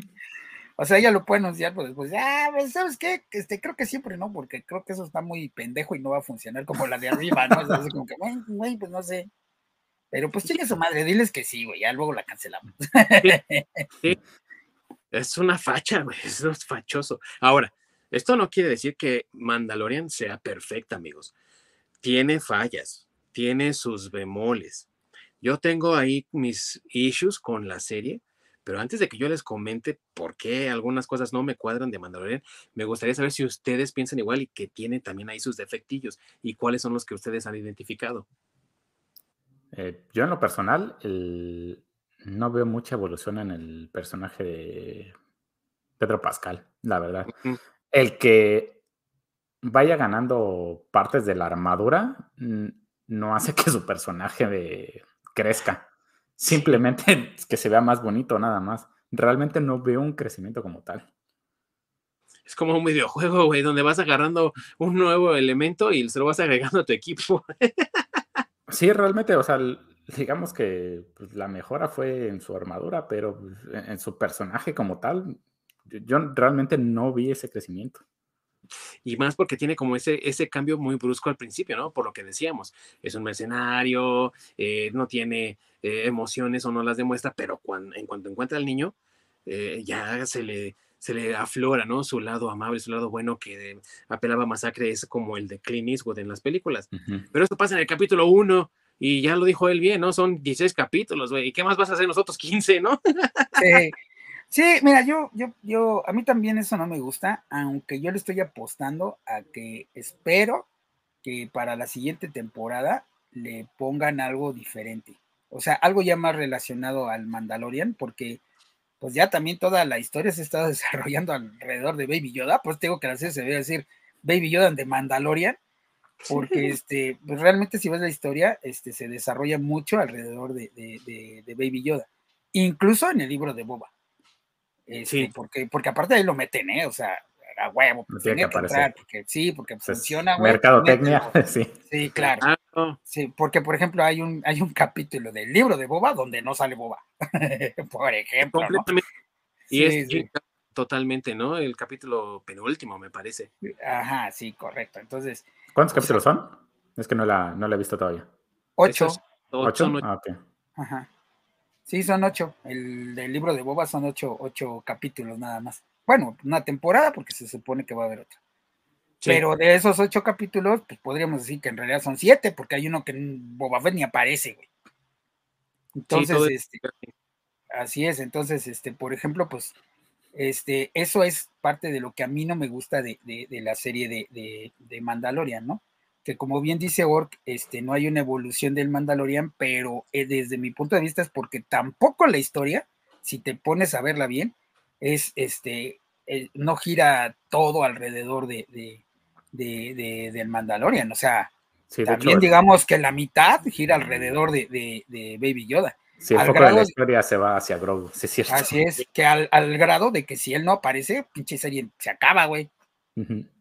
Entonces, a, mí en lo personal, eso es lo que no me gusta, ese es el punto malo que yo le veo ahorita que menciona Ding Dong, pues sí, o sea, estoy de acuerdo contigo, pero creo que es por, por lo que acabo de explicar, ¿no? Creo que lo que a mí no me agrada está conectado a lo que ustedes están diciendo, porque a mí me parece que eh, ocho capítulos es un buen número para una serie de internet, porque eso es lo que es una serie de internet pero muchos capítulos me parecen un relleno porque el Mandaloriano hace como side quests, igual que un videojuego, ¿no? O sea, eh, para encontrar la brújula dorada tienes que ir a preguntarle al anciano de la montaña. Ok, ¿dónde encuentro al anciano de la montaña? Ah, pues le tienes que preguntar a la bruja del bosque. Pues ahí voy a ver a la bruja del bosque. Y mientras voy al bosque, me encuentro un chingo de enemigos, un buen de de diálogos, eh, otras personas, otros compañeros.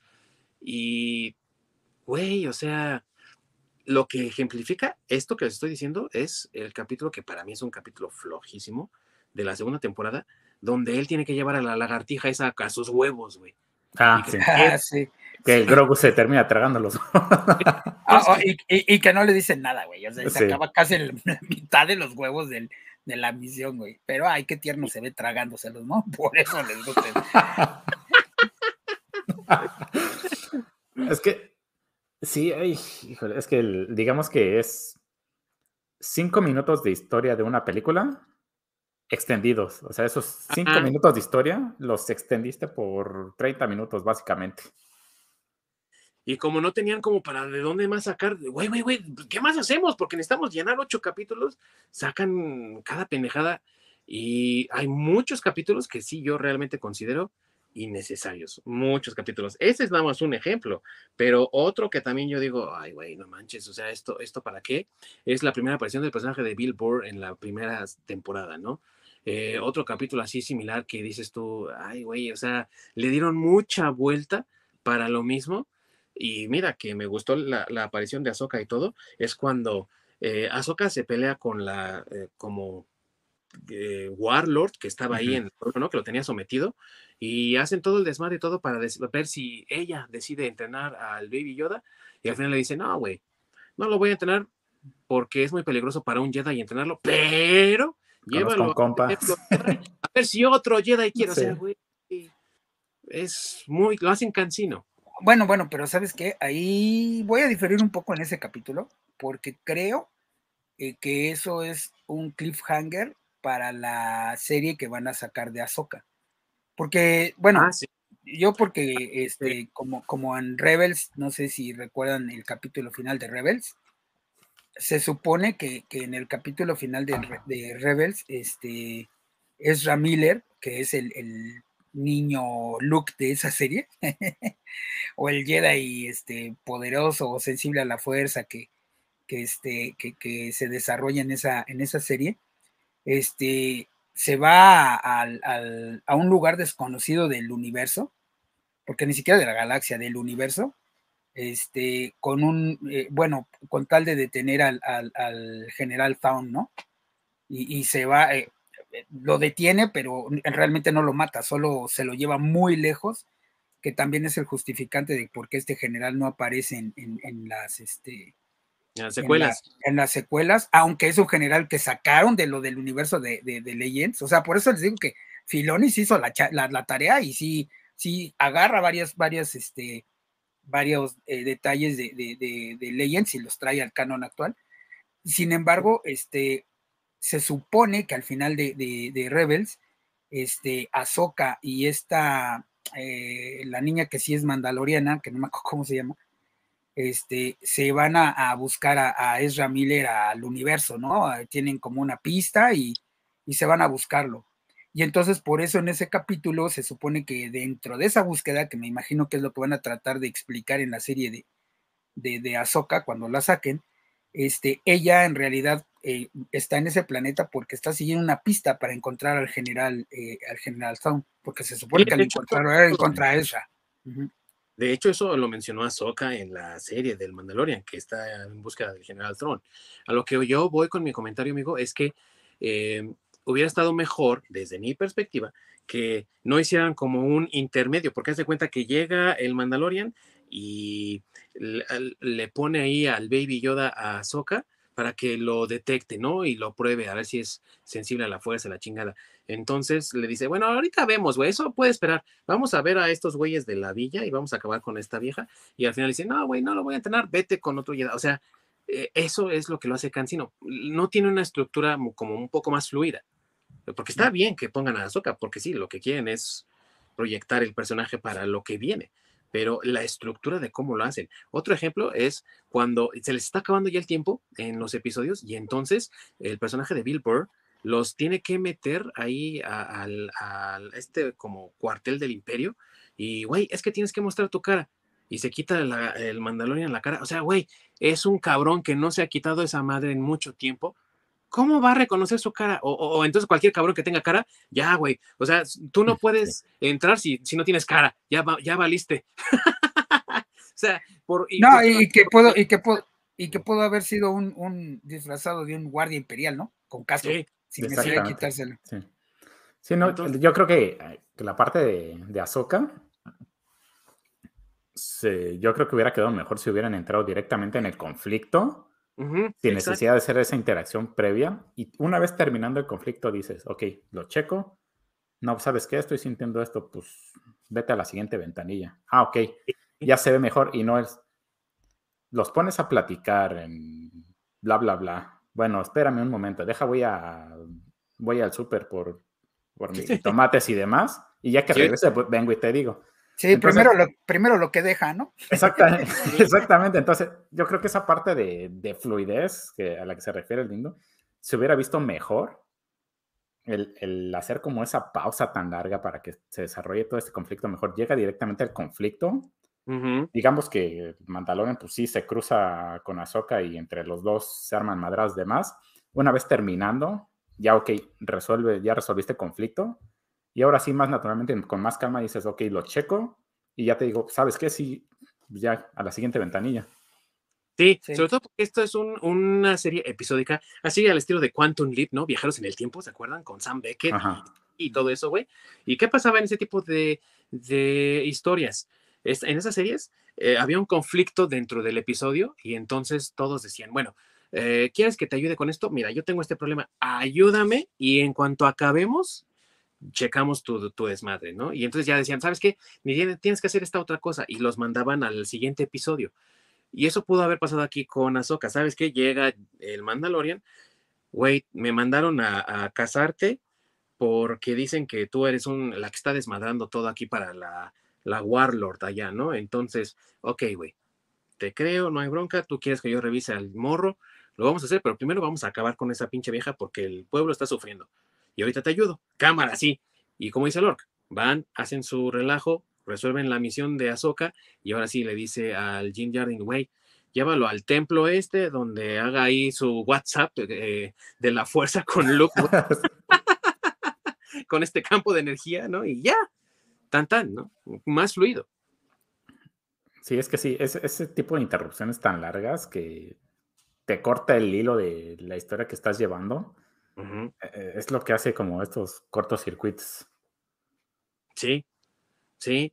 Y después genera lo que acabo de comentar, que tengan que apresurarse y se sacan de la manga cosas como lo de quítate el casco, güey, que te vea la jeta el sensor y ya, güey, podemos entrar sin broncas. ¿Por qué? Porque se les estaba acabando el tiempo y para que no demeritara del último capítulo, que era el importante, por la pelea con Moff Gideon, por la recuperación del sable negro y lo que implica, ¿no? Lo que hemos visto, eh, Rebels y todo lo demás, el sable negro, eh, cómo lo obtienen y, y, lo que representa, y la batalla con los droides de Luke y que se lleva al Grogu, ¿no? Entonces, todas esas cosas no podían quedarse a medias y entonces también por eso sufre la serie con otras cosas, porque no distribuyen bien el tiempo. Tienen ocho episodios y de repente eh, están como, no, güey, es que no tenemos historia, ¿qué vamos a hacer?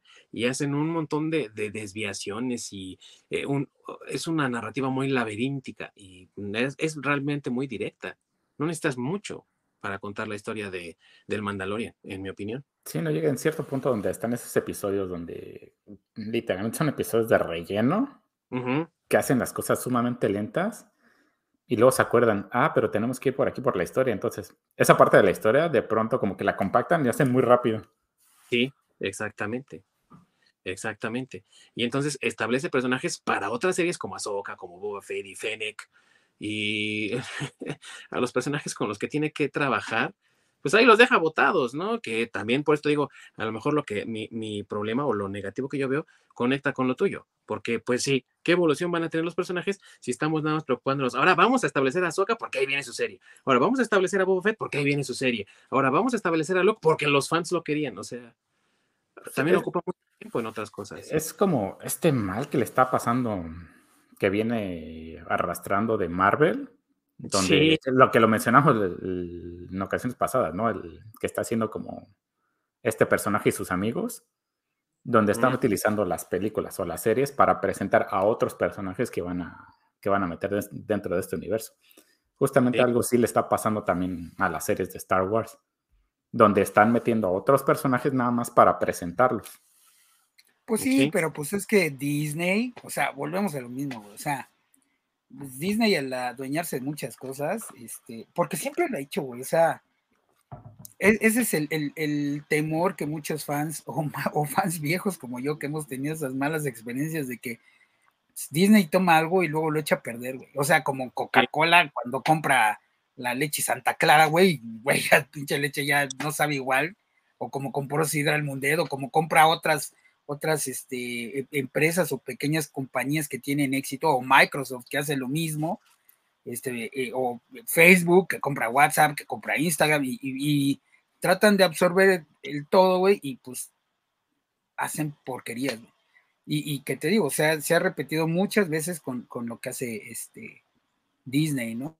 O sea, al, que, al adquirir todas estas empresas y que luego, pues, son más por decisiones de dinero, de aquí podemos sacar dinero, empiezan a, empiezan a tener éxito, después llegan a un tope, empiezan a, hacer malas decisiones y pum, vamos para abajo hasta que llega un momento que, pues, que ya no son lo que eran antes y Disney las desecha y vamos a agarrar el siguiente éxito para echarla a perder, digo, para este, hacer dinero, ¿no? Exactamente. A todo esto, en algún punto, no sé ustedes que han visto más series que yo, o a lo mejor están más enterados, eh, en algún punto te explican qué sucede con Ahsoka y con Grogu, eh, sobre todo en, la última trilogía, en la de Skywalker, porque pues se supone que este Luke se llevó a Grogu para entrenarlo y luego aparece ya Luke de viejo y pues ¿y Grogu qué pasó, compadre? ¿Dónde le dejaste? Sí, eh, sí, en la de en la de Boba Fett en la de Boba Fett, en el capítulo que no sale Boba Fett, te explican este, te explican qué pasó con, o bueno, qué está pasando con Grogu y por qué no está con Luke. Ah, ok. Y a Ahsoka, Ahsoka aún no lo explican porque me imagino que eso lo van a hacer cuando hagan su serie. Seguramente. Seguramente. O es como con Marvel, donde los Avengers están peleando contra Thanos y pues los Eternas están comiendo chetos o papas por ahí porque no están haciendo nada. Sí, sí, espérate, sí. ¿eh? espérate algo así porque eh, las series de Star Wars ahorita están rompiendo el canon, pero de, de todos lados, ¿eh? Y el ejemplo ahorita que están tomando todos los fans más recientes es Obi-Wan Kenobi. La serie la han calificado un desastre en el canon porque rompe con todo, pero así de una forma garrafal, ¿no? hay que ver cómo termina la serie, ya nada más le quedan dos semanas, pero no creo que pinte muy bien y no creo que los fans terminen con, te soy sincero. Ah, pero, pero los fan puristas, ¿eh? O sea, porque yo la verdad he visto la, la, sí he visto la serie y este, y no está tan mal tampoco. O sea, tampoco es así como que, como que un desastre así, pues no, ¿eh? Digo, sí, obviamente tiene sus bemoles, este, pero a mí, desde mi punto de vista, hasta ahorita va más o menos. O sea, vamos a ver cómo terminan los, los otros dos capítulos que faltan. Este, pero sí no va tan mal. Sí está rompiendo el canon, pero el canon de Legends, es que vuelvo a lo mismo, o sea, es, eso, güey, ya los, los fans puristas de Star Wars, ya olvídense, güey, o sea, el, el universo, el, el, canon que tuvimos en los noventas, que estaba muy chido, güey, olvídenlo, ya no existe, güey, o sea, eso ya no, no, no está, Obi-Wan no está rompiendo el canon porque ese canon es, no sé, güey, ahorita que se están manejando el multiverso, pues vélo como un multiverso de Star Wars. O sea, eso pasó en, otro, en otro lugar. Entonces ahorita más bien lo que, lo que está pasando con Obi-Wan, lo que está pasando con Boba lo que está pasando con, con que las series de Disney, pues digo, sí, obviamente si lo ves desde el lado de, de empresarial, pues sí es tratar de, lo vuelvo a lo mismo, lo que no hizo la trilogía de Disney, introducirlo a, las nuevas generaciones para tener negocio varios años más, este, pero pues en realidad es algo que están escribiendo nuevo, ¿no? Que a lo mejor a ti no te gusta, pero a, porque pues, eres un, un Star Wars fan super purista que de esos que dividen a los fans de Star Trek y de, y de, Star Wars y odias a los Trekkies y cosas así. Y este, pero, y, amas el, lo que pasó antes y estás muy resistido al cambio. Entonces yo no creo que sea una, una serie mala, no va tan bien tampoco, eh, digamos que ahorita está en esa delgada línea en a ver qué pasan en los siguientes dos capítulos para poder calificar si realmente es una serie, va a ser una serie mala o una serie buena. Ahorita yo creo que va más o menos. La verdad me gusta mucho este Iwan McGregor como Obi-Wan. La verdad se me hace que le quedó súper bien le quedó el personaje. Pero pues ahora sí que, que a ver cómo, cómo le va. Ahora sí, amigos, que cuando vean todas esas cosas que rompen el canon, recuerden que un hechicero lo hizo. Lo dijo China. Sí, ahora nada más hay que esperar a ver cuándo aparece esta América Chávez dentro de Obi-Wan. para, que, vayan presentando una serie o algo así de ella. Pues. Toque de multiversos o algo sí, no, ya que estamos en esos, cagaderos, pues ya, a ver. Pero, pero ¿sabes qué? Alguna vez lo dijo también San Stanley. Este, pues el canon, ¿qué es, qué es canon, güey? O sea, porque realmente este, la historia de algún personaje o de alguna serie, de alguna saga, pues la escritor, güey. Y a lo mejor si eso es, es, un buen escritor o un mal escritor, pues bueno, eso ya se verá después, que vuelva a lo mismo, es como en este caso de la serie. Creo que, o sea, estoy de acuerdo, son seis, pero va a la mitad. O sea, lleva tres, tres, este, tres capítulos, van a ser seis, o sea, les faltan, eh, ah, sí, perdón, cuatro capítulos, le faltan dos. Y en realidad ahorita, mm, eh, te digo, desde mi punto de vista no te puedes adelantar a, este, a, calificar una, una, serie este, pues sin que haya terminado, ¿no? O sea, para mí te estás adelantando. O sea, es, vuelvo a lo mismo, es como decir, como tener esa, esa mala leche y ya, y ya predisponerte a decir, ah, güey, está horrible, güey, está horrible, no me gusta, y no sé qué, güey, también termina, porque, o sea, ¿cómo puedes decir que no te gusta si ni ha acabado? va, va poquito más de la mitad. Yo ni la he visto, güey, así que no te puedo decir si está mal. yo tampoco la he empezado a ver. Yo solamente. Pues, bueno, yo, sí la he visto. no, yo, sí la he visto. más bien pero la esencia de pues, la esencia de todo, ¿no? Más que una línea o una historia, es como mantener la esencia, que es muchas cosas de lo que carece. Por ejemplo, Marvel, donde Reed Richards le dice a este, Black Bolt puede destruirte si te dice algo. Es como dices, o sea, este güey es el personaje más inteligente del mundo Marvel y dice eso. Ahí estás pues, rompiendo el cano porque estás, pues estás reventando la, la esencia de ese personaje. El personaje. Sí, pero es el multiverso, ¿no? o sea, Red Richard, Richard ni siquiera apareció en este universo. No, todavía no. Pero el futuro del Mandalorian no, pues está un poco incierto. O sea, sí va a haber una tercera temporada, definitivamente, pero no sabemos qué es lo que va a pasar, por ejemplo, con el Baby Yoda. No sabemos ahora cuál va a ser el camino del Mandalorian sin el Baby Yoda. No quiere decir que no va a salir el cabroncillo, sí va a salir, pero vamos, que ahora llevan caminos separados, luego se van a volver a juntar y ahorita ya están juntos y luego, y va a ser una, pues ahora sí que va a ser como un, un misterio para los fans ver qué es lo que va a pasar, pero lo van a disfrutar y le van a dar su apoyo seguramente al Mandalorian. Sí. Lo que, lo que queda esperar, amigos, es que sea tan buena como ha estado siendo ahorita con las temporadas 1 y 2, pero desde mi perspectiva, desde mi perspectiva sí me gustaría que cambiaran un poco eso que mencionamos ahorita, ¿no? De estos como desvíos que hay y ojalá que la historia sea un poco más directa y también una de las incógnitas para muchos fans es qué va a pasar con el personaje de Cara Dune, porque ya no está Gina Carano, y qué va a pasar, qué nuevos personajes vamos a tener, pues para reemplazar eso. Pero lo que sí es un hecho es que The Mandalorian le ha dado un aire fresco a Star Wars después de que prácticamente era un pobre cadáver. Y ahora los fans le tienen más fe a este proyecto, están 100% a bordo de la nave que están pilotando tanto Dave Filoni como eh, John Favreau y no pueden esperar a ver qué es lo que depara el futuro de esta serie. Pero para ir cerrando, amigos, algo que ustedes quieran agregar más acerca de esta serie, no importa de, qué punto, pero que ustedes quisieran comentar para que concluyamos con el tema.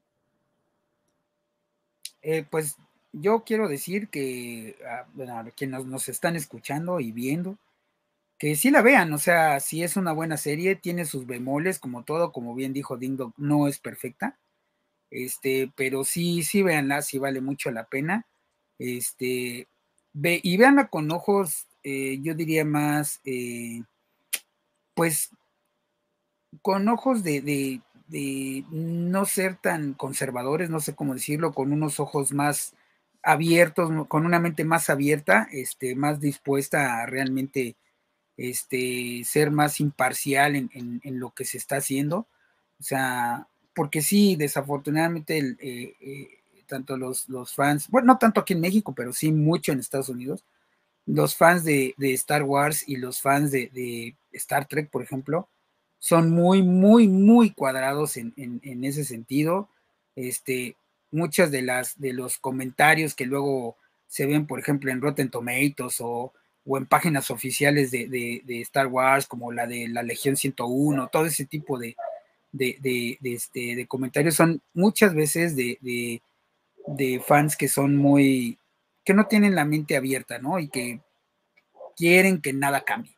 Y creo que, pues como dice el dicho, ¿no? Renovarse o morir. Entonces, Star Wars de alguna forma se tiene que renovar, de alguna, de alguna forma tienes, tienen que pasarla a las siguientes generaciones, o, y, digo el tienen porque pues tal vez lo que están tratando de conectar es con esas generaciones que sientan y que amen esas, esas películas y esas series como nosotros decimos en el momento, este, y, pues no está mal, ¿no? O sea, es, si le va bien a Star Wars, pues nos va bien a los fans de Star Wars, ¿no? Sí, eso es cierto, y pues hay más Star Wars para todos para poder poderlo disfrutar, ¿no? Eh, tú, mi querido Orc, ¿algo más que desees agregar acerca del tema del Mandalorian? Pues sí, si algo está bien, no es necesario que lo toquen. O sea, si puedes. No. es, para mí no es ser cuadrado, sino. O sea, sí renovarlo. Pero para qué. No, veo la necesidad de tener que meter mano en algo que ya está bien, algo que está funcionando.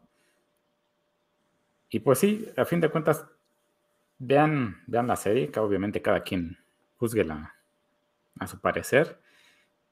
Y sí, es, me gustaría ver sobre todo de la siguiente temporada que el personaje del Mandalorian se pueda mantener el solo, sin necesidad de Grogu. Eso yo creo que es un punto muy importante porque si no hay crecimiento de ese personaje, realmente va a terminar siendo una serie pobre y lo único que va a hacer este Grogu es el salvavidas. Entonces es, algo que a mí me gustaría ver más y sobre todo, pues a lo mejor meter algún otro personaje que la ayude, ya que, como mencionas, pues no va a estar Gina Carano. Sí. O que le cambien el nombre, ¿no? Y que se llame Grogu and the Mandalorian. Exactamente. Grogu y amigos. Grogu y, ajá, Grogu and Friends. sí. Pues sí, ojalá, yo, yo pienso igual que Orc, que ojalá que traigan un aire nuevo para Mandalorian para que se pueda sostener solo, porque tiene mucho potencial. Y sabes qué, mi amigo Orc, a mí me gustaría ver que explicaran más la cultura mandaloriana que proviene del planeta de Mandalor, porque no lo han hecho realmente. Y eso me parece le daría un sustento muy fuerte a la serie y también a sus personajes y obviamente a los personajes mandalorianos. Y entonces tendríamos como hacia dónde ir en otros rumbos sin necesidad de depender tanto de Baby Yoda o de alguna otra muleta que aparece por ahí. Porque igual podríamos decir que la popularidad de Ahsoka, porque Ahsoka es un personaje súper popular, sirve, sirve de muleta a veces, ¿no? También para las con otros personajes, o sea, hay que tratar de darle su propia, su propio sustento, y yo creo que está ahí, en explicar la cultura mandaloriana. Y yo creo que ahí podríamos encontrar muchas historias por contar y los fans estarían más que complacidos. idea millonaria para Disney. idea millonaria. Idea millonaria para Disney. sí. Cuéntanos cómo, cómo van a recuperar Mandalorian. El programa se llama The Mandalorian. Se enfocan en los Mandalorian. ¿eh? Sí. Se lo el ¿qué? Para que le pasen el varo a él. Sí, sí, sí, sí, Bueno, y, eh, es que sabes que ahí también hay una falla, güey, porque te digo, este, se llama The Mandalorian, pero el personaje ni siquiera es mandaloriano, güey. Digo, para los que leyeron o vieron el último de los moicanos, nos van a entender, porque el último de los moicanos no es el último de los moicanos. Pero bueno, si les interesa, si creen que esta idea es valiosa, miren, él es el orc, el que está acá. sí. O digamos que él es naturalizado mandaron. sí, sí, sí, sí. Y se naturalizó, güey, tiene su green card también y todo, ¿no? Sí, sí, sí. Sí, pues te digo, es como, como, el, como esa película o el libro, si es que lo leyeron del último de los moicanos, ¿no? El último de los moicanos, en realidad no es el último de los mohicanos. ¿eh? Es el último adoptado, güey, pues. sí, sí, sí, sí, es igual el Mandalorian, ¿no? Es el Mandalorian que no es Mandalorian. Pero hagamos que sí. sí, sí. No, mis, amigos, pues muchas gracias por haberme acompañado aquí en esta reseña de la primera serie de Star Wars que ha hecho Disney y que aparece en Disney Plus. Vamos a hablar de todas, amigos. Eh, ahorita tenemos ya tres series en Disney Plus de Star Wars, así que vamos a hablar de todas a su debido tiempo, por supuesto. Eh, pero por lo pronto, próxima semana vamos a estar visitando también a otro ser de otra galaxia, de otro espacio. Su casa el güey y va a cumplir ya 40 años de existencia y ha sido un clásico para chicos y grandes. Quien no salió del cine llorando después de verla no vivió los 80. y vamos a hablar la próxima semana de E.T., el extraterrestre. Sí que estén aquí para todos nuestros comentarios y pues también un análisis completo de esta película que se ha convertido en una de las más populares de Steven Spielberg, pero también en una definición para prácticamente toda una generación de lo que es la niñez y la juventud. Así que se va a poner bueno, no dejen de acompañarnos próxima semana E.T. el extraterrestre. Muchas gracias a mis queridos amigos. Allá el, el, el no tan baby Yoda, más o menos cercana, mi querido Masacre. Saludos desde eh, un universo de esclavos. a ese Tatooine, ¿verdad, güey? Creo que es igual de calor. bueno, ahorita ya llovió. es una ventaja. Sí. sí, sí. Y también allá en otra galaxia muy lejana, creo que allá en Kashyyyk es donde está mi queridísimo Orc. Desde el lado canadiense de la fuerza. Sí, el Senhot, güey, ¿no? Digo. Es el lado raro de la fuerza. Se despide de ustedes Ding Dong. Muchas gracias por habernos acompañado. Y recuerden vernos eh, o escucharnos en plataformas de streaming de podcasts como las de Apple, Spotify y otras, en la repetición de YouTube y en redes sociales de Facebook y Twitter para todo lo que ustedes nos quieran comentar sobre series, películas y demás que quieran que discutamos aquí en este programa. Gracias por su preferencia. Los esperamos la próxima semana. Sin más por el momento, nos despedimos. ¡Corre la org!